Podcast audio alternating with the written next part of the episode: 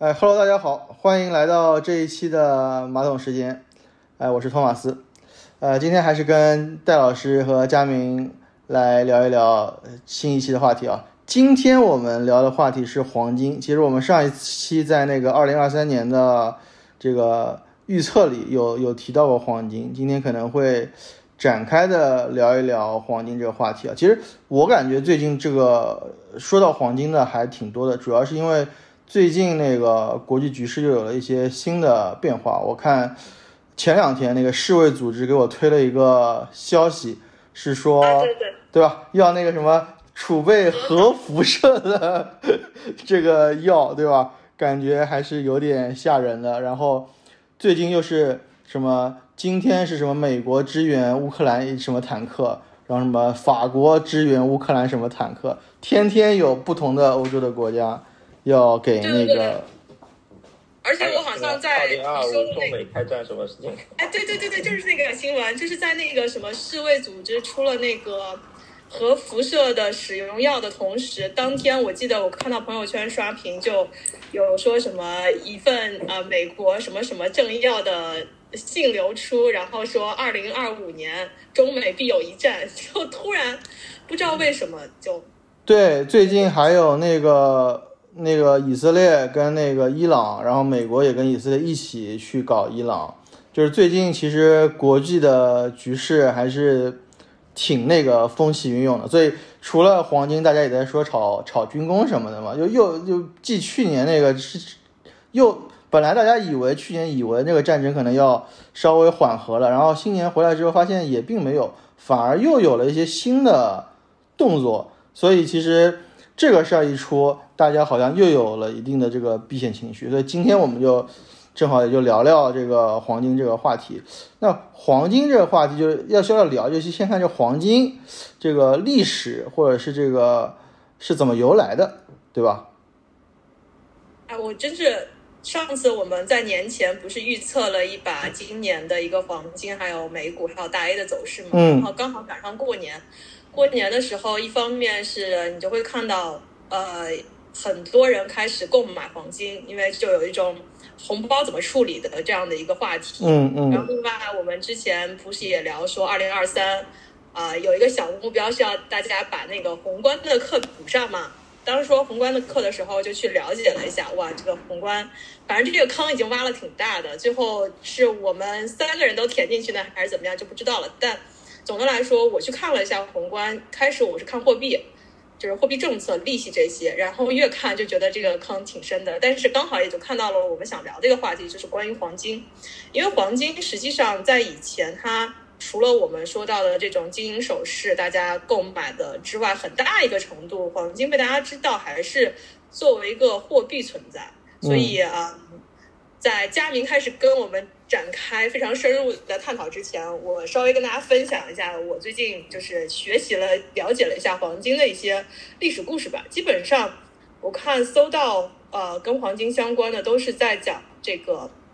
黄金作为货币整个的一个发展，基本上可以追溯到说。最早的第一枚那个黄金铸币出现，实际上是公元前六世纪。嗯，就整个货币，如果我们后面有一期可以讲讲货币和货币政策这些的话，货币在人类历史上就五千多年。那么黄金在就是它作为铸币出现的话，其实是在公元前六世纪，然后出现在一个叫做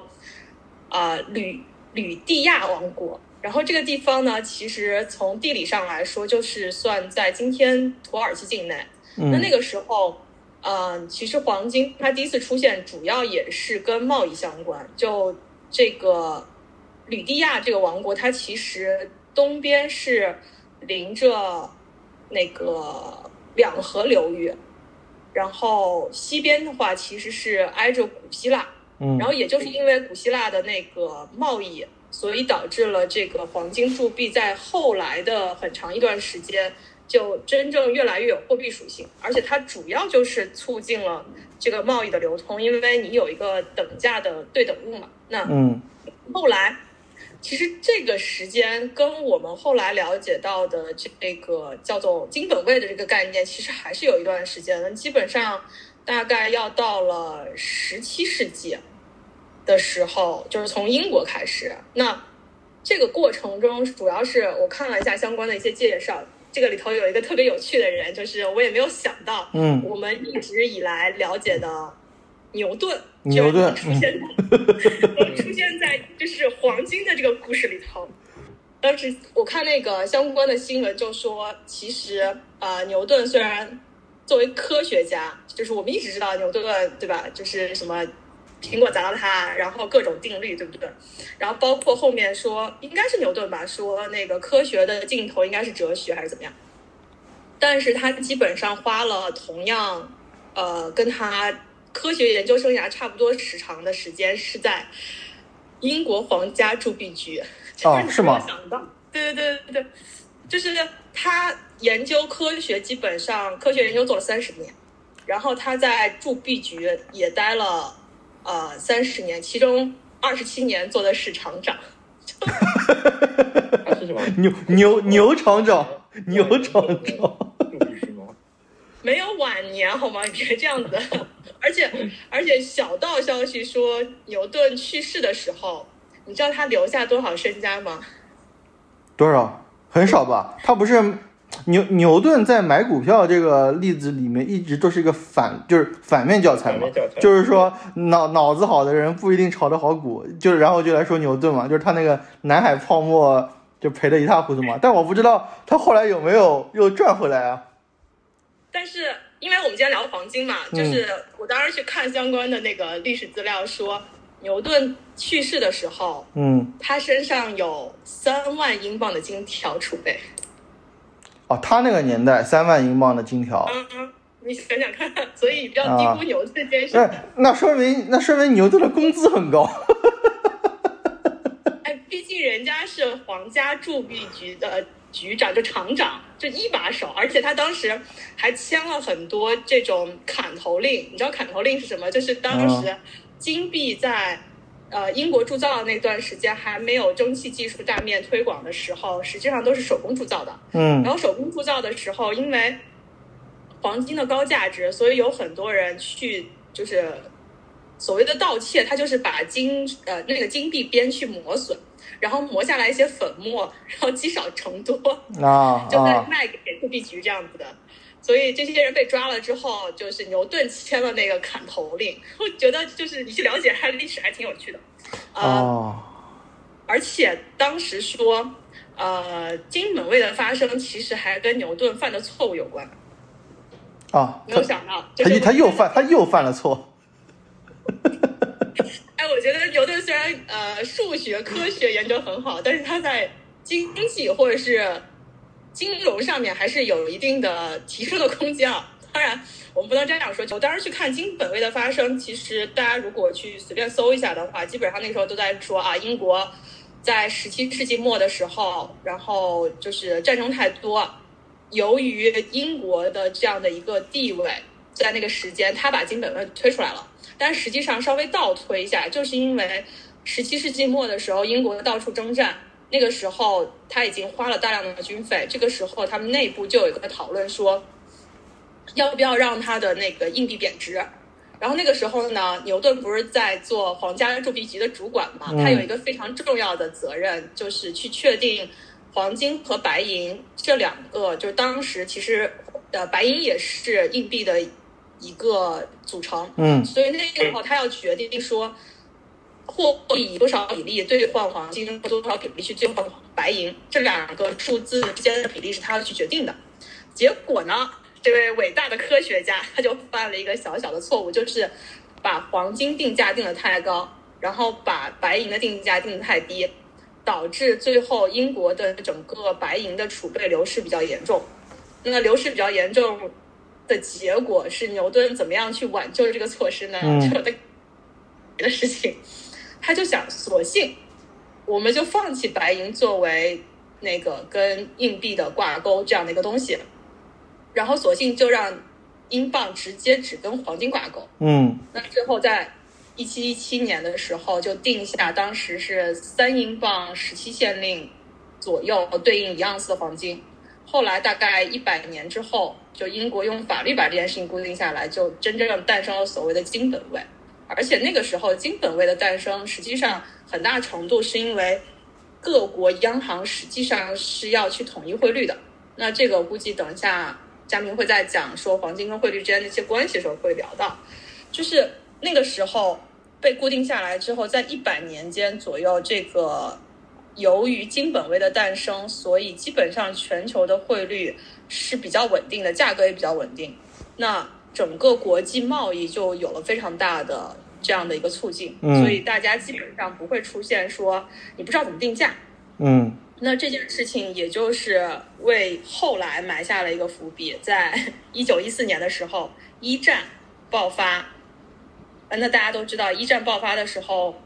所有的国家都要去这个花钱，然后补贴军队。嗯那花着花着，发现自己国内的这些黄金储量可能就不够了。那这个时候就有一个非常直接的需求，就是它要硬币嘛。但是如果还是保持金本位的话，基本上你只要发行货币，你就要有一定的黄金储量。那怎么能随便发发货币呢？那这个时候，所有国家就决定，所有参战国就决定临时放弃了这个金本位的这样的一个关联，就是让自己可以更多的发行货币，而不用直接跟黄金储备去关联。嗯所以有一种定义是说，从一战结束，就一战开始，啊、金本位基本上就走向了灭亡。但实际上，从一战就是一九一四年到真正意义上的金本位的消失，其实还隔了挺久的，因为中间就一战结束之后，好像很长一段时间，整个金融行业大家还是想要恢复金本位的，所以一九二五年的时候，英国是率先宣布重返金本位。那其实，在这个我当时也看了一些野史啊，说英国的财政部长还有美国相关的财政部长，其实有一些暗度陈仓的操作。但我们不展开这个话题，结论就是，一九二五年英国宣布返回金本位，然后美国也就是随着加息，直接这件事情就导致了一九二九年的世界经济大萧条。那这个我们可能后续在未来的货币的地方可以跟大家再展开聊一聊。所以，呃，直接的结果呢，就是一九四四年的时候，基本上是后来二战那个，基本上欧洲都在打仗嘛，嗯美国就是一个完全处于置身事外的状况，它就吸收了非常大的黄金储备，然后也就导致在二战结束的时候，美国有了所谓的货币的定价权和整个货币体系的这样的一个领导权。那个时候就有一个特别有名的叫布雷森体系的建立，就是所有的国家币种是与美元挂钩，但那个时候其实还没有完全放弃金本位，因为那个时候美元其实还是跟黄金也挂钩的，嗯就是黄金大概一盎司对应的是三十五美元，而其他国家的货币是跟美元挂钩的。嗯那看上去好像说大家从某种意义上放弃了金本位的这样的一个定义，但实际上你只要美元跟金本位挂钩，然后其他货币跟金本呃跟美元挂钩，其实还是跟黄金有一定的关系。结果到了一九七一年的时候，就是美国跑得太快，导致了国内通胀非常大。那这个时候，美国政府就真正的宣布说，他要放弃这个货币和黄金的关联关系，嗯然后彻底的金本位就退出了整个这个货币体系。那关于这件事，其实在整个货币发展史上还是有很大的争议，包括到今天，我去搜相关的内容，还是有很多人在讨论说，因为放弃了金本位，所以导致整个金本位退市之后的很长一段时间，一直到今天，各国的这个货币滥发，其实有很多人对这个产生的结果有很大的疑义。嗯，所以在我忘了是哪一年，美国其实有很多个州期又恢复想要重新回到金本位，但是从美国政府的角度，这件事情一直也都没有提上来。然后还有一些，我觉得关于黄金要不要回去的这个争议一直都还存在。那不管怎么样吧，就是后续整个的发展，其实金本位就彻底被放弃了，虽然一直还是有讨论。那从那个时间开始，就是黄金彻底的从一个货币资产变成了储备资产，那也就是我们今天可能要聊的，包括之前预测说看黄金走势那这个时候更多的就不是把它当做一个货币资产来讨论，而是一个储备资产。但是，但是我觉得，我觉得，因为感觉金本位不太适合现在现在的社会发展。为啥？就我个人观点，就是我觉得现在社会发展其实发展的很快，你资本资本就是你要推动发展嘛，推动发展，你那个就是你那个钱你要就是要有货币政策来推动是吧？对，要有货币政策来推动嘛。你那个如果金本位的话，其实很难推动。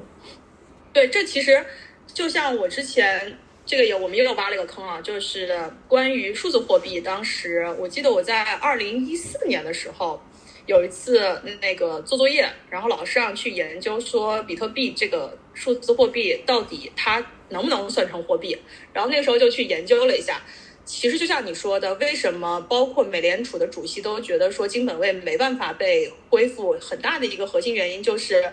金本位下。政府其实是没有办法有非常灵活的货币政策去决定说我到底发多少货币的，因为你如果跟黄金直接挂钩的话，那你能挖到多少黄金，你就能发多少货币嘛。那这样的话，什么货币政策的这种，比如说量化宽松或者是紧缩，其实都很难去由政府控制。而这个就是后来大家讲说，在呃一就十七世纪金本位产生的时候，那时候。国际上的央行更多的关注的是汇率的稳定，汇率的稳定的话，其实是有助于增加国际贸易的。但是现在央行其实关心的就不只是汇率稳定了，它关心的更多的就像你刚刚说的一些经济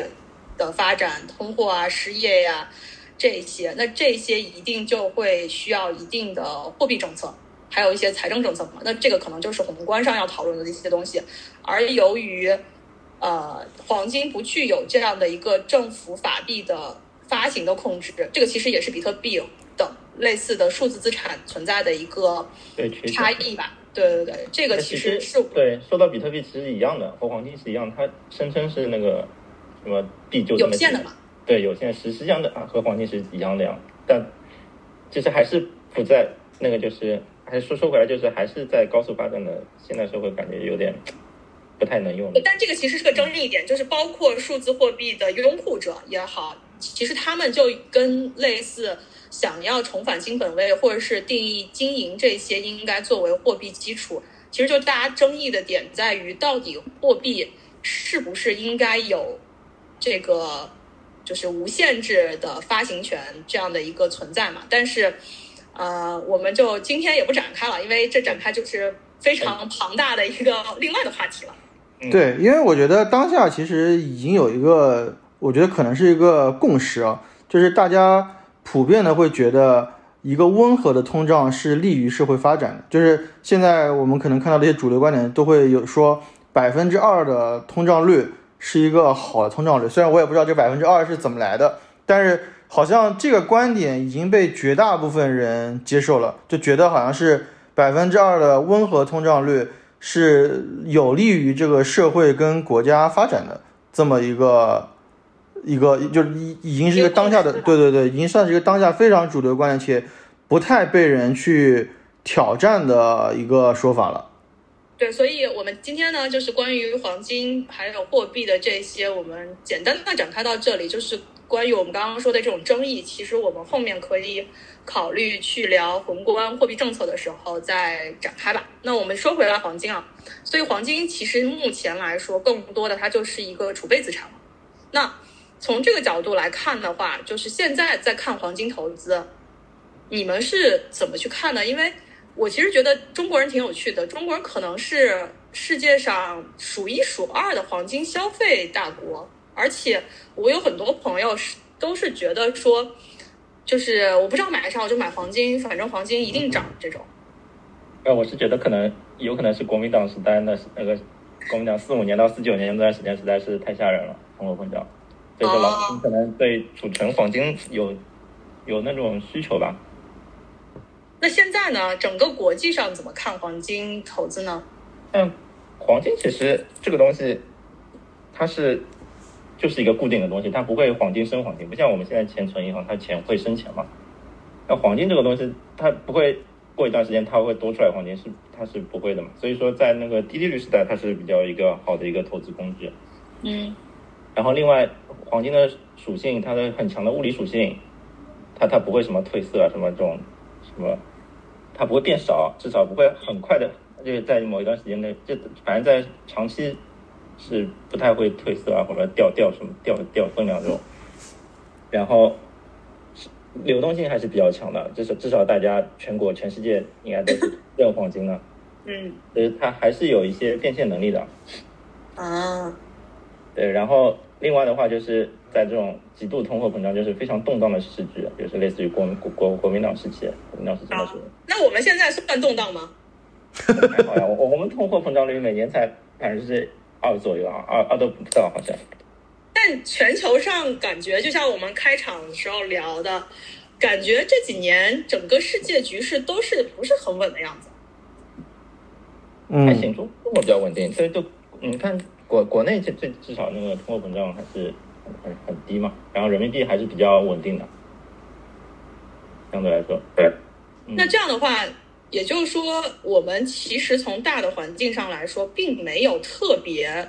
明显的一个黄金投资的，就是所谓的保值避险的特性，对吧？对我我觉得国内其实你说像美国、欧洲那时候在一九年、一八一九年的时候，什么负利率这种，啊，国内没有没有出现过。其实，在负利率时代，你你说我钱存银行还要还要被扣钱，那那这种情况下，你可以买黄金，我是觉得是 OK 的。我觉得是非常非常划算的一件事情，就是。但是国内的话，其实最近一呃最近几年一直在降息，嗯，但大家大家大家很多钱都去买房去了嘛，那可能对黄金的投资会比较少，相对少一点，嗯。哎，那黄金我们说，如果真的要买的话，虽然我之前知道更多的就是你但凡看任何的电商，或者是特别是春节前后，就有很什么菜板啊，然后黄金首饰啊这种。对对对，是今年今年过节过过节路过很多商商店，还看到很多人买黄金呢。这个感觉有可能是这种文化文化这种传递吧，文化传统吧，我觉得。啊、那就一般普通人买黄金的话，大概怎么样买呢？就是如果我们自己个人去投资黄金的话，一般可以有一一般的话就是买这种黄金首饰，一种一种就是直接去金店买黄金首饰，另外一种就是去银行买这种实物黄金投资嘛，买金条这种金条或者金币。金条和金币好像记得在一三年的时候好像挺火的，那时候好像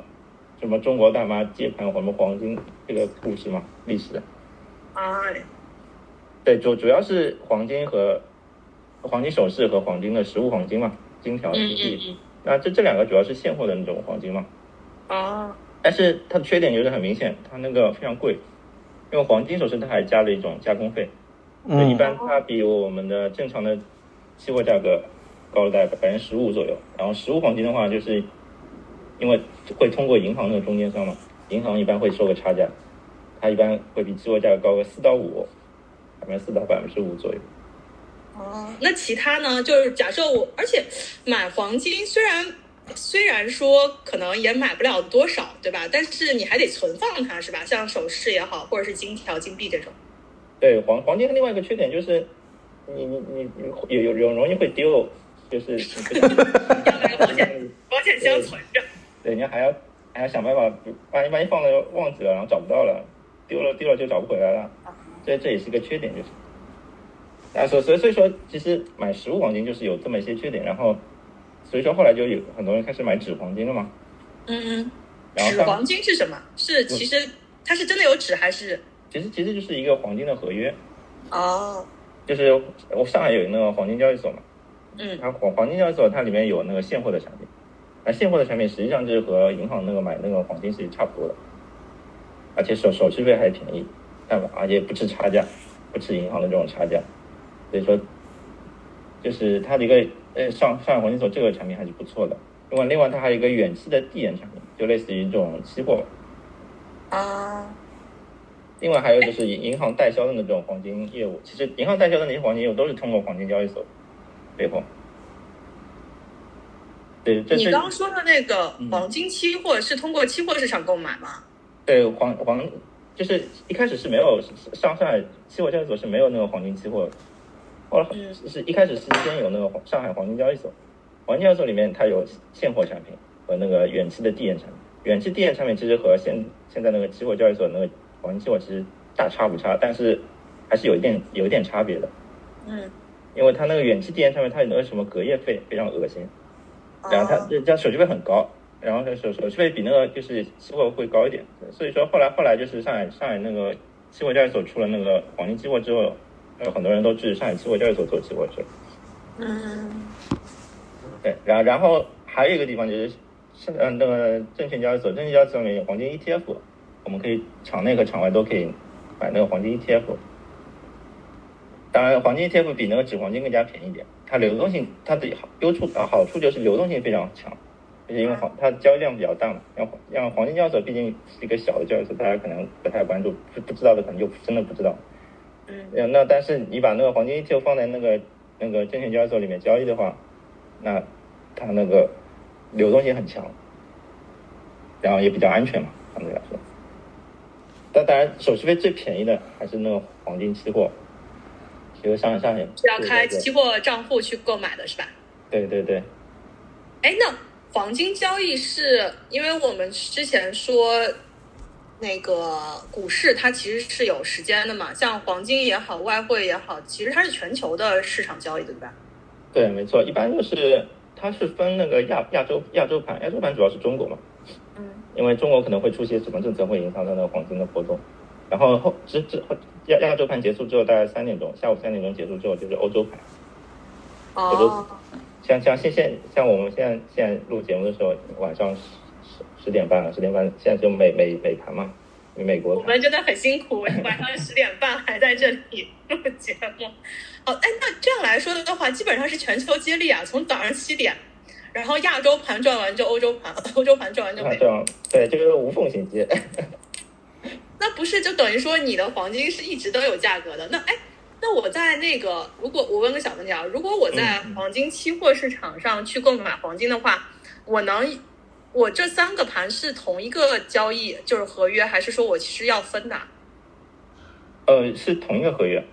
它一般是那个 COMEX 黄金嘛，COMEX 黄金它好像是我忘我不知道它哦，反正大多数时间都是都是能交易的，可可能有一段时间就是零早上三点钟，就我北京时间早上三点钟到七点钟，也不知道六点钟反正这段时间那真的就是是会收收盘的，对。哎，那我我顺便再问一下，真的有这岂不是就是之前说的那个什么全天候交易？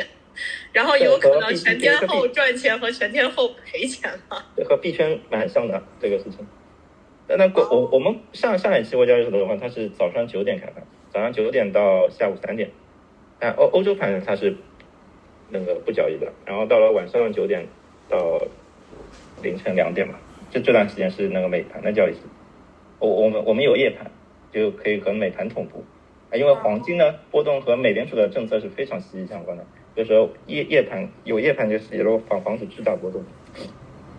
哦，哇，这个果然是一个全天候、全周期的一个产品。那你刚刚说，其实投资黄金除了实物黄金，还有纸黄金和黄金 ETF 和衍生品，但实际上，在交易所交易的，不管是纸黄金也好，黄金 ETF 还有期货，它其实跟实物有一个最大的区别，就是这个是记名的，对吧？就是你知道你买了之后，你是知道你名下有多少黄金的，但是如果你买的是实物，不管是首饰还是金条，实际上这个是不记名的。呃，对，因为因为黄金首饰和金条的话，其实它是实物嘛，买卖实物，就是你花钱买了，你这个给你自己自己保管，自己解决保管的问题。然后纸黄金和那个黄金衍生品，实际上是买的一个合约，对，都有登记。对，在交易所合合约，它交交易所有留档嘛。哦，那就是提醒一下在收听的同学们，如果想藏些私房钱，实物黄金似乎是一个不记名的好处。但是实物黄金的缺点就是，你要自己想办法保存，怕容易可能丢藏不好是吧？藏着藏着就没了。没了。对啊，还有一个就是比那个交易所里面交易的价格高很多，因为因为你会通通过中间商嘛，中间商会中间商会收个差价对对对。了解了啊，反正就是个小小的提醒。那我们说回来啊，那刚聊了一下，就是黄金怎么买，包括黄金这样的一个交易时间，听上去就是你可以七乘二十四小时的接近七乘二十四小时的赚钱，或者接近七乘二十四小时的亏钱。那黄金的价格，我不知道你有没有去看一下，说从可能最早吧，我们也别说特别早，就就两千年以来到现在。黄金是基本上都还是一个增值保值的这样的一个产品吗？就是是长期来看，黄金还是往上慢慢慢早往上涨的啊，这也比较正常，因为你每年都会有通货膨胀嘛。哦。因为社会在发展，社会在发展和进步，你货币总归来说就是我就是会有一些贬值嘛。所以说你从历史往历历历史到现在看，肯定是黄金是慢慢往上涨，这肯定是没有问题。哎，那这样来说，大家的那个虽然说有迷思，说不知道买什么时候买黄金，那这还是蛮跟现实的结果是相关的。就你真的搞不清股市，或者是搞不清，也不说银行存款吧，就是如果银行存款之外你有了钱，似乎是真的，我买黄金就是一个比较对的选择吗？也对对对，我觉得还是，如果你真的不会什么投资啊，我觉得买黄金还是一个非还是一个可以的。至少能抗通胀的一个投资，你可以这么理解。黄金的话，它主要还是和那个上次讲过嘛，主要还是和那个实质利率有关。因为你加息了之后，加息了之后，那我宁愿把钱存银行嘛，我利息更高一点。那黄金我可能就不想存了，我可能会把这黄金换成些什么理财商品或什么的，需求就低了。对，所以所以说黄金价格会跌会跌嘛。嗯，因为美联储加息，它美元指数在涨，美元指数在涨的话，实际上你人民币其实相对于美元会更稍微弱势一点。啊，刚才聊了一个黄金的大体的走势，还是逐年上涨的，但中间还是有一些波动。那整个来说，如果我们要投资黄金的话，主要会考虑哪些因素呢？投资黄金的话，我一般黄金有三个三个因素吧，一个是工业属性，但黄金至少还是有用的。就嗯啊，另外一个还是它是那个金融属性，金融属性，然后另外一个就是它那个呃，就是那个避险属性嘛，一共就三个属性。啊，那你刚刚说，我们先说一个最不重要的，先先从最不重要的开始说，就是工业属性。工业属性实际上它是相对于来说，相对于其他有色金属来说，黄金是最弱的，因为用起来太贵了，是吧？呃，主要是黄金的。用用途非常少，在工业属性上，是黄黄金的话，它能用到工业上的，也只有在一些电子电子业、电子业和装饰业、医疗行业有些用金的地方，其他的行业和黄金好像都没有什么关系。啊，所以需求其实并不是很多。那也就是，我记得你上次在讲那个铜的时候，对，因为对铜不是会涉及到各个方面、各个行业嘛。嗯，就是和经济全球经济息息相关，和工业息息相关的一个一个资源。但黄金来说，它只涉及于在电子业、装饰业和医疗行业。然后，然然后就是黄金，它有个避险属性，避险属性一般就体现在就是就是政治动荡，比如说什么类似于，比如说类似于，举个最大的例子就是你。国国民党时期的四五年、四九年，货币急剧贬值嘛，因为打内战。哦。货币。那包括。对，也也其实也包括就是最近的俄乌战争，去年的俄乌战争。嗯。俄乌战争刚爆发的时候，实际上黄金是非常的迅速的一一波上涨。哦。但这种其实一般人就是在看到这个消息的时候，已经是算滞后了吧？还来得及投资吗？可以，其实其实也在战争刚开始啊，后来有有一度传言不是要停战嘛？就这段大概大概几个星期的时间，是黄金一直在涨。就从去年俄乌战争的一个例子来说，就是一般来说就是战争一打，黄金黄金上涨嘛。嗯。那个呃，反正一般就是如果有很很强烈的那种地缘政治冲突的话，黄金一般就是会。就是大家会把钱买去买黄金来做一个避险，嗯，但这种实际上对于大家来说，就是要判断这个形势，因为它涨的时间可能是有限的，你不知道自己会不会成为那个接盘的人，对吧？对，这个就是所以说黄金和原油这个东西，所以说是不太，我认为啊，不是非常适合小散来做投资的，还是比较适合那种政治大佬在背后操纵。就对，像那个你知道一些消息是吧？就像那个俄乌开战前，俄乌开战前不是在什么外网上很多都在都在推测嘛，俄罗斯什么时候开始进攻，什么什么什么消息一大堆。啊，对，但但对于小散来说，其实很难判断这个事情。就你有可能进去了，人家没开战，你就尴尬了是吧？对，然后其实那段时间不是俄罗斯打的是很兴起的时候，不是有一度传言不是开始那就是那个要停战嘛，嗯嗯不是开始谈判了嘛？谈判其实过程曲曲折折，呃过过程曲曲折折，然后一会儿说一会儿说要开始停战了，呃各种消息就是满铺天盖天飞。对，然后那个黄金的时候，黄金原油的波动非常大，来一个消息就开始就一个大波动。你说的一个大波动大概是怎么样的一个幅度呢？在上下十几美金的浮动吧，那个其实蛮大的，对。然后这这这是体现在那个就是避险属性上的。嗯然后第三个就是它那个金融属性，金融属性其实是最主要的。金融属性就是，就是我我看过一个资料，就是说现在就是大概全球大概有十六十六万吨的黄金。嗯其实作为储备资产的话，就是比如说就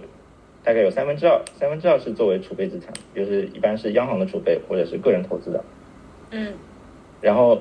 剩下的三分之一才是作为这种一般性的商品，就作为这种用作呃黄金首饰啊、黄金消费、金条、金银币这种。嗯，实际上三分之二大头是作为储备资产，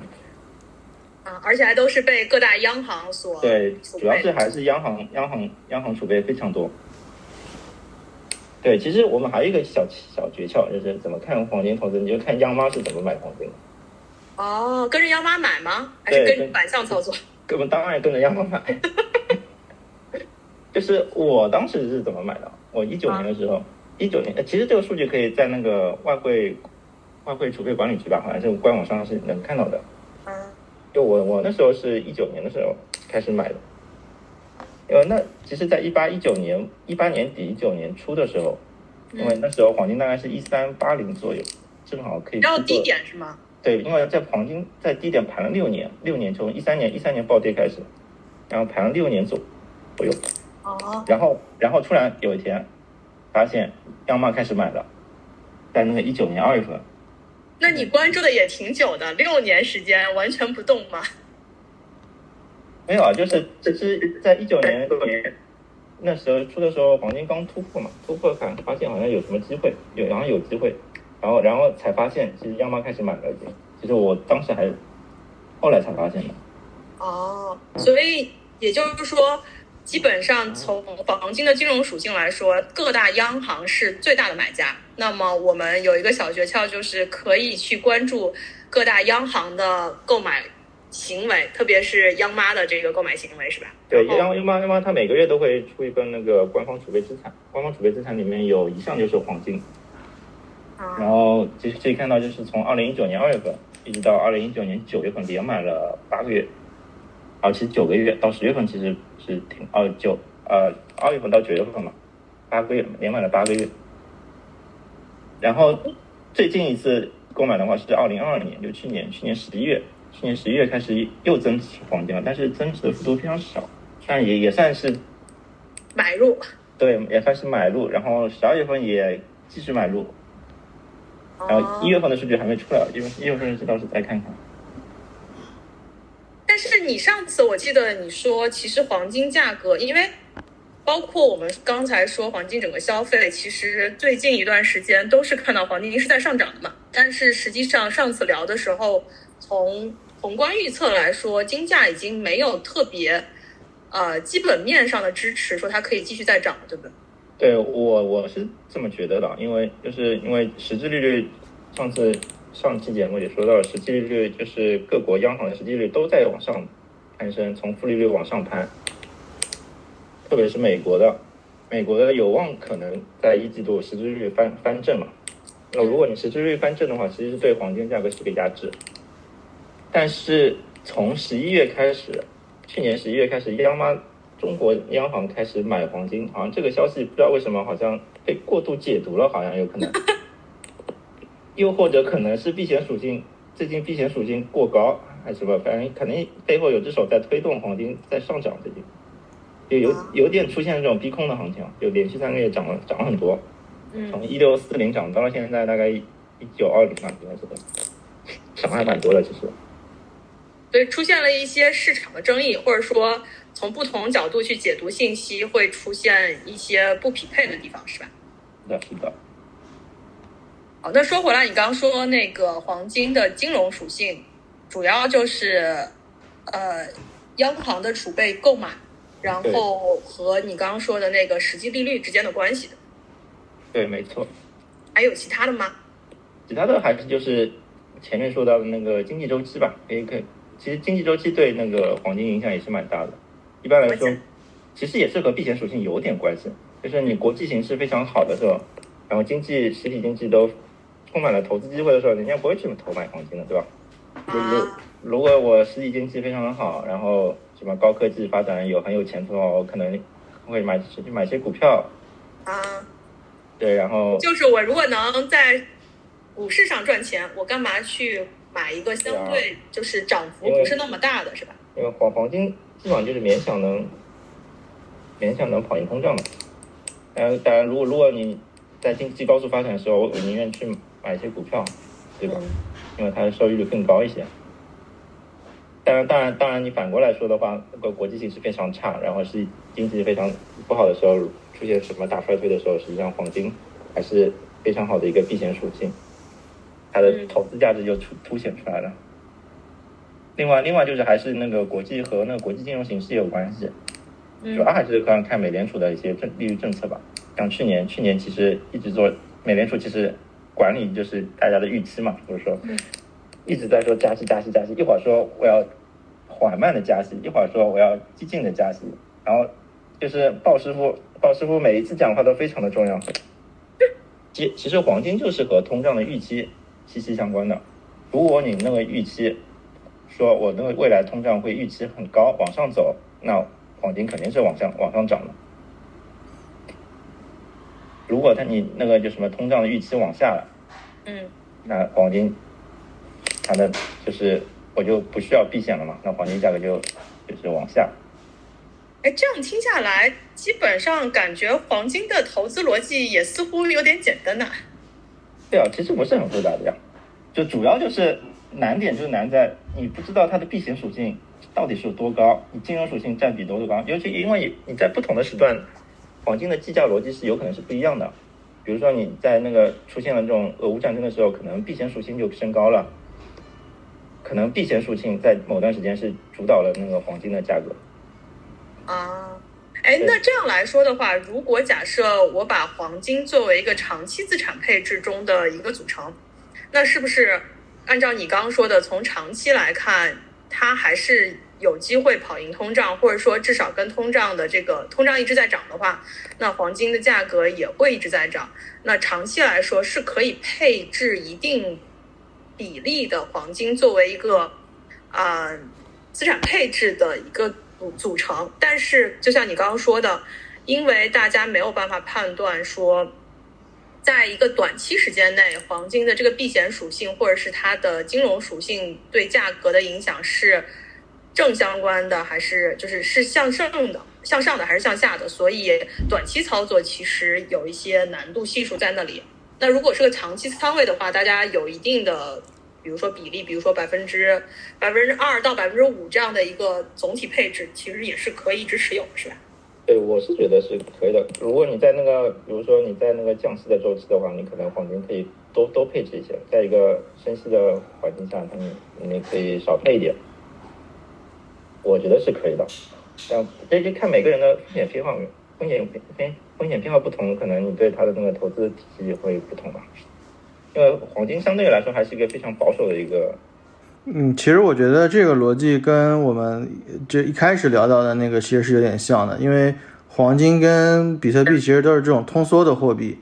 呃，或者通缩的资产嘛，所以其实因为我一般的人或者老百姓，他其实是搞不清楚，因为我们刚刚也聊到了，就是黄金的一个很重要的点是跟实际利率去挂钩的。那其实通胀跟货币政策其实都是在变化跟波动的，所以你就相当于说，如果我持有一些黄金的话，其实可以跟我的现金资产做一个算是做一个平衡吧，就是就看我的这个平衡是有多大。如果说我我现在的这个呃通胀是比较高的，呃导致我的实际利率其实可能是比较低或者是为负的，那其实黄金资产就会比较好。那有的时候可能我们观察的点不是那么准确嘛，所以就如果我做一部分配置。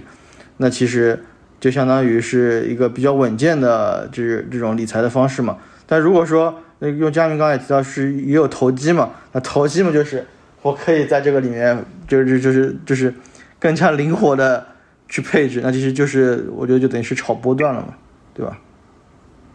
对，我觉得另外另外一方面啊，就是黄金的话，其实你可以和和其他其他的那些大宗商品也可以联动的做一些投资。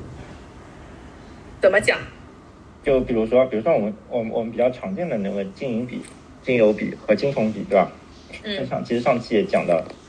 就白银这个东西和黄金来说，白银的优势就是它更能比黄金反映那个工业属性。啊。对，如果就是你金价金价它的主要的计价功能是以工业属性为计价的，那我可以相对来说可以做多白银，空黄金嘛。但还有还有一种就是那个金油比，金油比实际上就是说到那个俄乌战争，俄乌战争其实和原油还是息息相关的，因为俄罗斯它那个原油出口非常占比非常高。实际上，俄乌战争的爆发的时候，原油比黄金涨得更多。所以虽然是更直接资源紧缺，对吧？对对，就是更就是俄乌战争更加反映的是在原油上。嗯。所以说金油比那时候实际上是你做多原油和做空。做空黄金的话，其实还是能够赚钱的。然后，金铜比的金铜比上次说了，因为铜是和那个经济复苏和经济衰退息息相关的一个产品。当当，比如说你像那个什么中国疫情开放，疫情开放的时候，然后需求复苏的时候，实际上铜的涨的幅比金更加的多一些。所以说，那在那个时间段的话，你做多铜，然后空黄金也是可以的。就是在投机上，其实还是有和其他大宗商品有些联动的一些机会，也是可以发掘。哦，我听下来，实际上反而是就很有趣的点在于，黄金最大的避险属性和黄金的那个呃金融属性，以及黄金的工业属性，它反而在关键时间点会相对滞后，也就是说。这个些时间点，如果你把握到了，你是可以反向去做空黄金的，因为就像你刚刚说的，不管是地缘战争，还是说那个经济复苏，还是说就是黄金的工业属性的需求，都有其他品种比它更优先的体现这些。是的，是的，是的，相关性对吧？对，因为黄金这个东西难就难在你不知道，就前面说的，就是你不知道什么时候，它它。主要计价是在哪个方面？就是前面有工业属性，然后避险属性和金融属性，你不知道它这大家投机的点是在哪个上面。嗯。所以说可以结合金牛比、金铜比和金银比来看，就是它到底那个时候是到底在计价什么？计价哪个属性？啊。当当然，大多数时间都是在计价那个金融属性的。对，因为它的金融属性更重，对吧？嗯，是的，是的。好呀，那今天还是非常感谢嘉宾帮我们在这个黄金的历史之后聊一聊现在黄金整个投资的一个思路。虽然听上去，如果我们用一句话来总结黄金的投资的话，挺简单的，就是从长期的配置来说是可以作为一个大类资产做一定的配置，但是这个比例大家也不用说是配的太高，毕竟它本身的长期性的收益也就。跑赢通胀可能是它最大的价值了，但是如果作为整个资产配置的一个大类资产做一定仓位的持有，实际上是可以像刚说到的对现金的或者其他金融资产的这样的一个补足或者是对冲吧。但是对于短期的这样的一些投资机会，不管是套利的机会还是这种投机的机会的话，更多的是来自于大家对刚才三种。就是金影响金价的因素去做更深入的判断，而这个判断就非常考验每一个投资人的功力了，到底是它的工业属性体现出来，还是它的金融属性，还是它的避险属性？而对于这些信息的一个解读，就真的是仁者见仁，智者见智。到底你是觉得现在国际局势比较混乱，还是现在这个金融属性的需求比较大？那真的每一个交易的市场上的投资人，大家都不一样，这样才产生了交易价格的波动。那我们关于黄金这一期的内容，基本上啊、我觉得就。算告一个小的段落，也为未来挖一个大坑吧。就是我们今年可能有很大的一些主题会关于宏观经济，围绕宏观经济涉及到的一些概念展开，跟大家聊一聊。那今天就先跟大家简简单单的聊了黄金，黄金作为货币和黄金作为储备资产的这样的一个投资逻辑。那其他几位在线的还清醒着的主播有没有什么补充？呃，我是相对于二月份的话，还是比较看空黄金的，相对来说，就是因为可能我觉得美美元指数可能二月份会有个反弹，美元可能会对黄金会有一些压制。你说的美元指数的反弹，就是美元会跌还是涨？美元涨，美元指数在涨，二月份应该会涨。嗯，主要原因还是可能会美联储会加大那个 QT 嘛，可能我觉得继续缩表是吧？对，继续缩表，二月份可能会加大力度。然后现在就是现在就是另外一个就是看美联储，因为这周这周有那个美联储那个就是是否加百分之二十五，但一般一般来说就是以二十五个点，呃，就百分之零点二五，因为二十五个点一般是确定，但是是不是今年最后一次加息，要还要看鲍师傅怎么说。哦，但这一次基本上感觉就，你觉得这一次的这个 CPI 的这个公布的信息，可能对黄金走势有比较大的影响吗？还是其实已经基本上都已经体现在价格里头了？你说这是这是加息零点二五零点二五个点嘛？嗯这个应该是已经在预期中了，已经 price in 了。啊，但主要还是看那个鲍师傅他那讲话怎么讲，是不是继续鹰派还是鸽派的那种说法。好的，那我们就鲍师傅什么时候讲话？周四凌晨三点钟北京时间。我们不一定在凌晨周四凌晨三点钟可以把这期节目剪出来，但是如果剪出来了，那就小小的跟大家做个预告。我们今天的节目就录到这里了，嗯，好的，好，那谢谢大家，好，嗯好嗯，拜拜。拜拜。